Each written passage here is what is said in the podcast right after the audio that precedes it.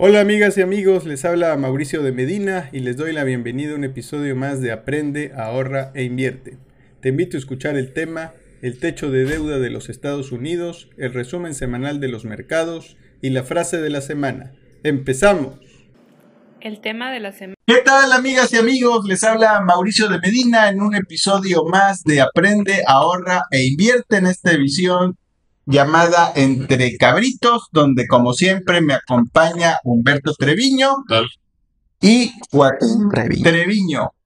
Y hoy vamos a estar hablando sobre un evento que ha estado metiendo ruido a los mercados financieros a nivel mundial, porque resulta nuevamente que el gobierno de los Estados Unidos se ve comprometido en su balance y necesita incrementar el techo de deuda. Una decisión que tiene que tomarse a más tardar el primero de junio de este año. Cuando estamos grabando este podcast, este video, todavía no se llega a una resolución y el objetivo de este video, de esta grabación, es explicar qué es y cómo intervienen varios factores para llegar a este acuerdo, en caso de que lo haya, que seguramente lo habrá, pero cómo podría seguir impactando eh, la economía y los mercados. Y de manera breve, Joaquín, ¿qué es el techo de deuda? Bueno, yo creo que a lo mejor el nombre se pone, se explica un poco solo. Es realmente el límite que designa el Congreso de Estados Unidos para, para que puedan emitir deuda y atender sus necesidades presupuestarias. Esto nace... Ah, en el pasado no existía el techo de deuda. Esto, en el pasado, si el gobierno quería emitir deuda o hacer para un nuevo gasto, o una nueva inversión, o algún nuevo proyecto, se pasaba a Congreso y se debatía, y si estaban todos de acuerdo, se accedía a que se emitiera más deuda. Hasta que llegó la Segunda Guerra Mundial y este proceso entorpecía mucho el dinero que requería Estados Unidos para, digo, para tener acceso a él. Y ahí dijeron, ok, está bien, ya no ocupas tanto debatirlo en Congreso y así, tienes este límite, nada más no te pases de ahí. Lo malo es que la idea no era llegar a ese límite, pero ahora cada vez siempre llegan a ese límite. O sea, pone que deberían no llegar ahí, pero ahora lo agarran para endeudarse todo lo posible hasta que llega a ese techo, que pues ahorita cobra factura eso, ¿no? El monto del límite, por así decirlo, ronda actualmente en 31.4 trillones de dólares, lo que implicaría que cada ciudadano norteamericano tendría una deuda aproximadamente de 94 mil dólares. Y yo te preguntaría, Humberto, ¿cuáles serían los beneficios y no beneficios de tener primero un techo de deuda y de seguir creciendo a esos niveles, que es todo el dinero del mundo. Sí. Bueno, yo creo que tener un eh, techo de deuda es bueno. Es una idea que ha sido probada. Creo que tiene más de 100 años que se estableció la primera vez. 1917. Eh, sí, un, un límite de deuda. Y yo creo que es uno de los instrumentos o uno de los instrumentos, vamos a decir, que tiene el Congreso para el control de los aspectos financieros del gobierno. Y eso es bueno, partiendo de la base del principio de separación de poderes. La otra cosa es el propio presupuesto, pero el presupuesto tiene la limitación de por ser anual, o en algunos casos en Estados Unidos, algunas partidas se manejan multianuales, no cabe duda que es un control más cercano, más encimoso a la administración municipal, a la administración federal en Estados Unidos. Y en el caso del techo de deuda, pues se puede establecer por un periodo de varios años, ¿verdad? Entonces ya sabe el, gobierno federal de que tiene esa posibilidad de endeudarse más para financiarse ciertos proyectos. Yo creo que es bueno, o sea, a mí me parece que la combinación techo de deuda y control presupuestal son buenos. El problema es de que este tema de, de la deuda con relación al tamaño de la economía, pues en los últimos 50 años ha venido creciendo en los 70 era como treinta y tantos por ciento, 35 por ciento, y ahora anda 130 por ciento. A partir de la crisis que mencionaba aquí Joaquín, del 2011, Ujú, pues el, el- el tamaño de la deuda o el saldo de la deuda ujú. supera el tamaño de la economía en Estados Unidos. Entonces es una cosa este, alarmante y es una amenaza que hay. La otra cosa que quisiera comentar, no sé si es el momento, es de que yo creo que la deuda, calificarla, o el monto de la deuda, calificarlo en genérico, no es una buena idea. O sea, no es una idea completa, pues, porque hay buena deuda y mala deuda. A mí me parece que este problema de nuevo endeudamiento por Estados Unidos es lo que yo llamaría un buen endeudamiento, por el propósito, por el destino que va a tener ese endeudamiento, que es el programa de infraestructura que propuso Biden, que es un programa gigantesco, jamás visto en la historia de Estados Unidos en cuanto a inversión de infraestructura, más de uno y medio trillones de dólares, no es menor, ¿verdad? Entonces, oye, me estoy endeudando, pero por las razones correctas. Ese es otro tema del debate que está aquí presente. Se me hace interesante porque imagínate que el gobierno fuera una empresa o una familia que llevan sus finanzas Sí, y tienen un presupuesto. sí.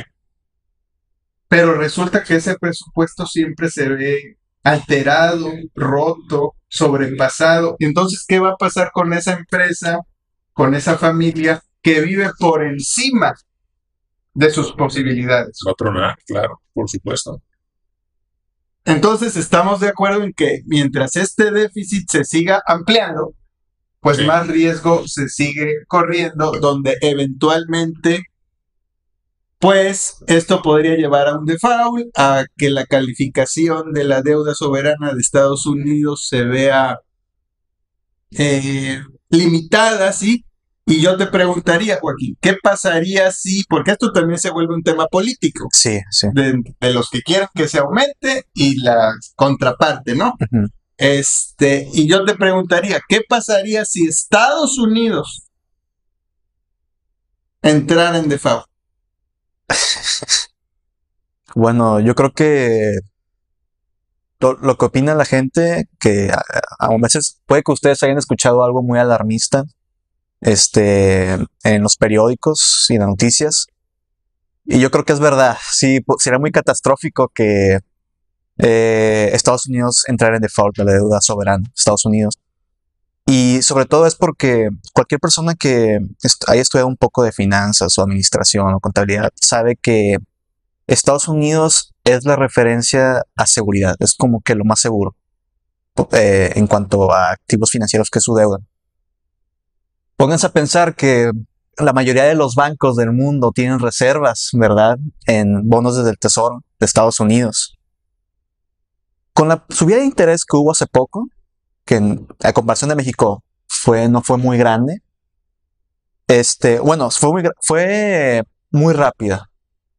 Hubo bancos que quebraron, bancos medianos, como el de Silicon Valley, ¿verdad? Y no me acuerdo si fue el First Republic. Ajá. Ajá. Todo por tener, por tener bonos de Estados Unidos que bajaron de valor porque eran una tasa menor, por así decirlo. Mm, El pensar que de la nada las reservas de, de los bancos, su deuda, que, que es su colchón, entrar en default, tal vez no perdería todo su valor, pero perdería en, gran medida, con- considerablemente. Yo no, yo verí- yo pensaría que podríamos ver hasta la quiebra o la em, falta de liquidez en bancos hasta grandes. A mejor algo similar o peor a, a lo que vimos en el 2008. Otros problemas más, bueno, el gobierno le afectaría el sistema de pensiones del gobierno, había, habría mucha gente pensionada que no recibiría su, eh, su pensión, ¿verdad? Eh, en varios plazos. Y tercero, si la calificación crediticia de la, de la deuda de Estados Unidos llegara a bajar o empeorar, eso querría decir que Estados Unidos estaría obligado a subir sus tasas al tener una peor calificación. Ya vimos lo que pasó, todo, lo, todo este, lo que sucedió, todo este shock que hubo con la subida de interés que hubo. Imagínense, y, y ahorita, se están debatiendo si lo controlan o ya le paran ahí. Imagínense que ahora estén obligados a subirla por una peor calificación, ¿no? De su deuda. Entonces, yo creo que la preocupación es real. No sé, quiero pensar que los partidos van a aceptar que cualquier cosa no puede ser peor que. Entonces se da por sentado que este tema, aunque se vuelve político, que es importante atacar porque no podemos seguir creciendo de manera desmedida en un en este tipo de déficits, pero que eventualmente se va a arreglar. Puede llegar que haya una suspensión en algún momento, que haya un retraso en la decisión, pueden pasar muchas cosas, pero eventualmente tendrá que resolverse en el corto plazo.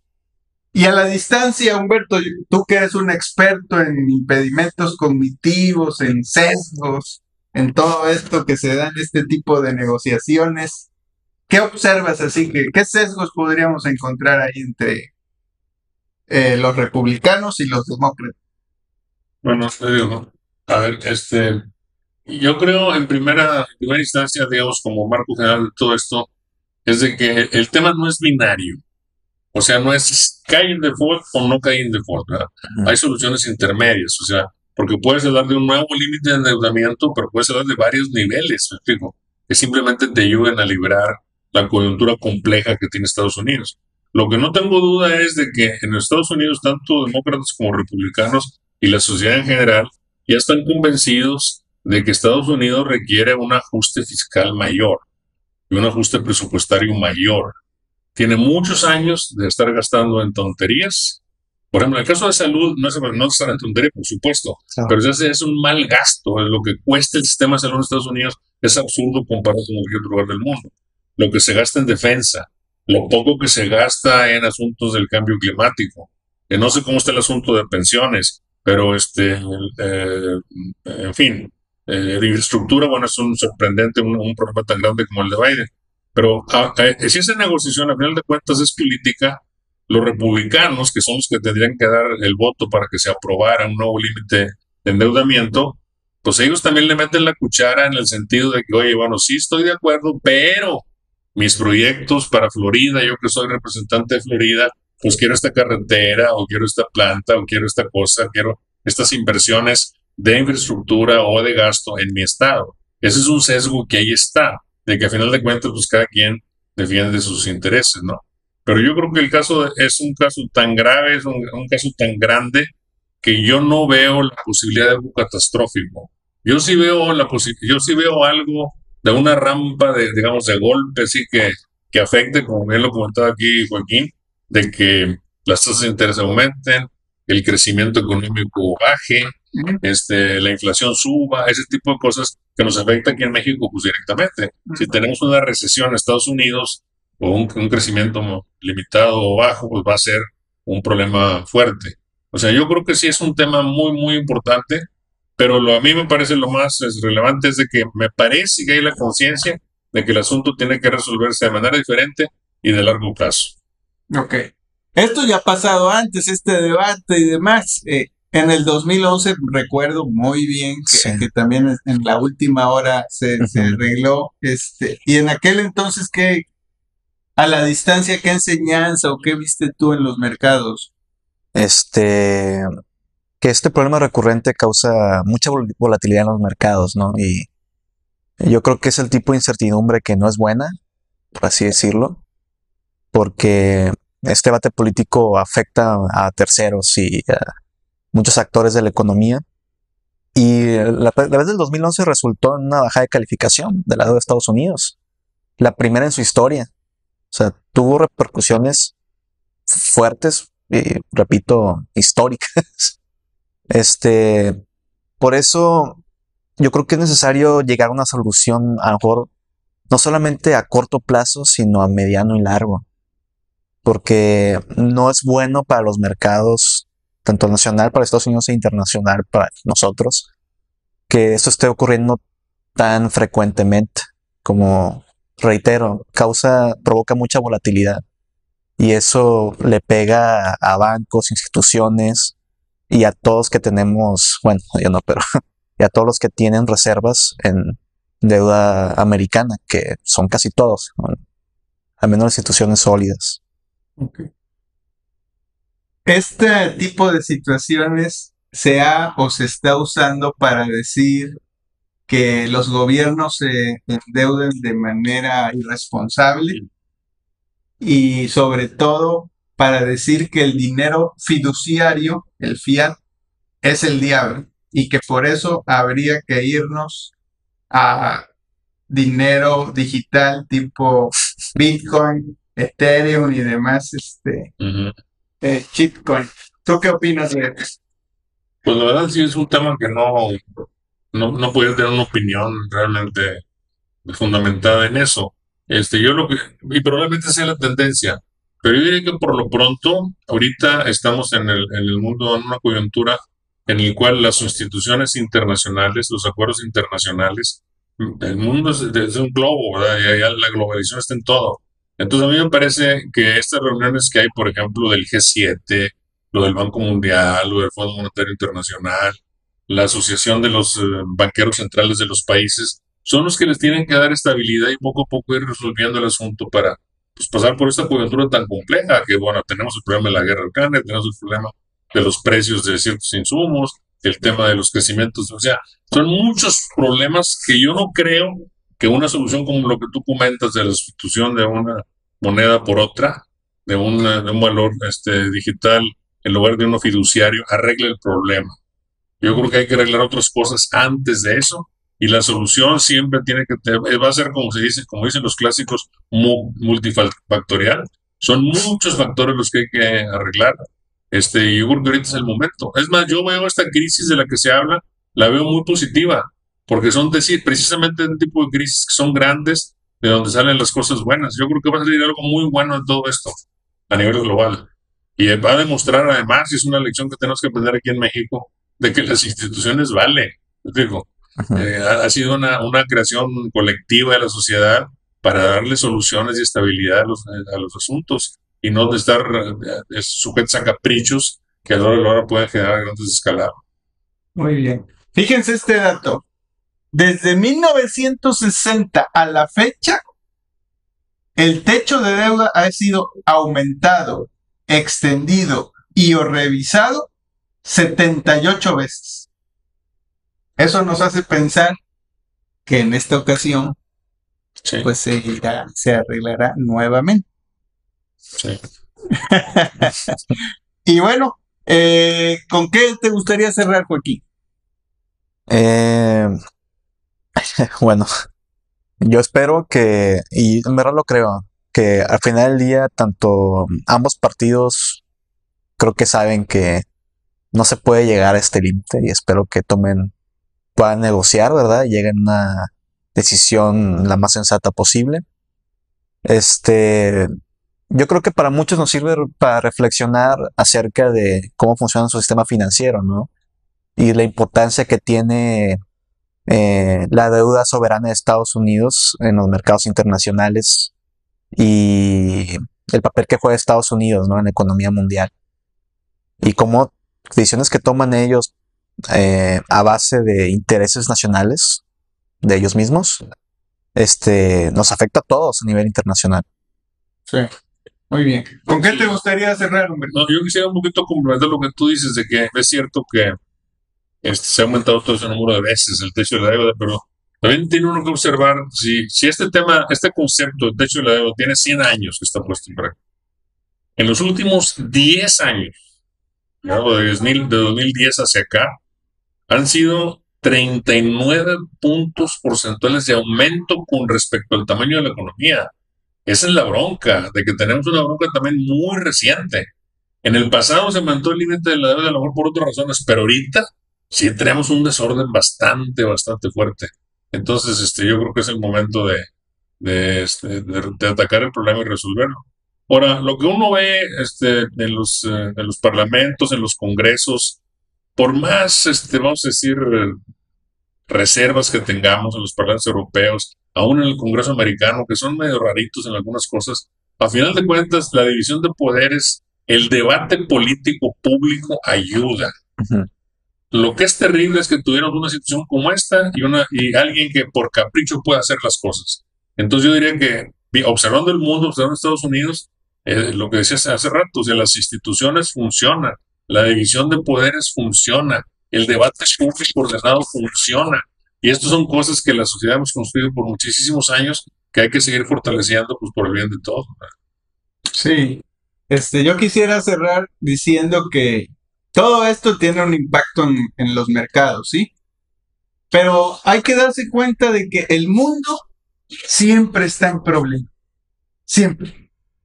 Y mi mensaje es que aún yo sabiendo que el mundo se fuera a acabar mañana, yo de todas maneras plantaría un árbol.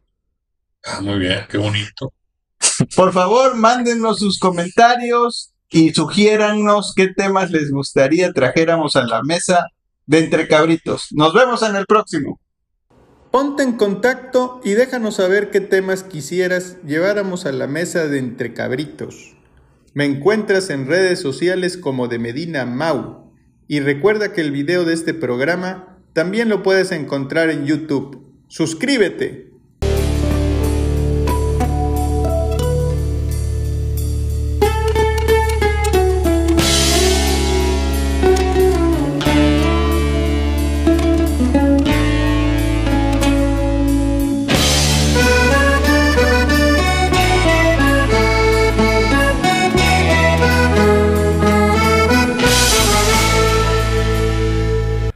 Asesoría en inversiones.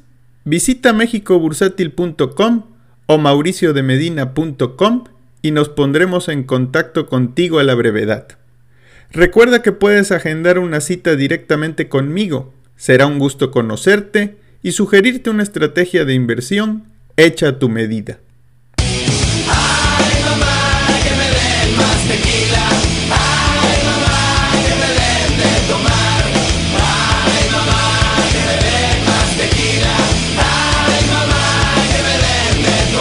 Resumen semanal del mercado. Al cierre de la semana del 2 de junio del 2023, tenemos que el dólar fix tuvo un rendimiento semanal negativo de 0.94% y cierra en 17.5 pesos por dólar. El índice de precios y cotizaciones de la Bolsa Mexicana de Valores tuvo un rendimiento semanal negativo de 1.47% para ubicarse en 53.232 puntos, mientras que el índice norteamericano Standard Poor's 500 tuvo un rendimiento semanal positivo de 1.83% para colocarse en 4.282 puntos. Por otro lado, en la semana, el Z de 28 días se ubicó con una tasa nominal del 11.2%. La inflación se muestra en 6% y la tasa de referencia en 11.25%.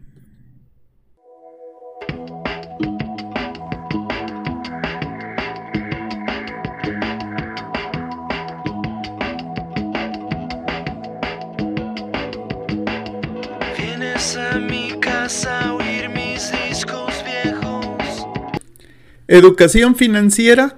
Visita mauriciodemedina.com y encuentra herramientas que te ayuden a tomar las riendas de tu futuro financiero. En mi portal podrás encontrar cursos, videos, ebooks y podcasts que te ayuden a administrar y maximizar el uso de tu dinero. La frase de la semana. El camino para empezar es dejar de hablar y comenzar a hacer. Walt Disney. Mr. E M O S H Mr. E M O S H Mr. E M O S H Gracias por escuchar este podcast semanal de Aprende, ahorra e invierte. Y si te ha gustado, comparte con tus conocidos. Si te gustan los temas de finanzas personales, inversiones y emprendimiento, búscame en redes sociales bajo de Medina Mau y estemos en contacto. ¡Hasta pronto!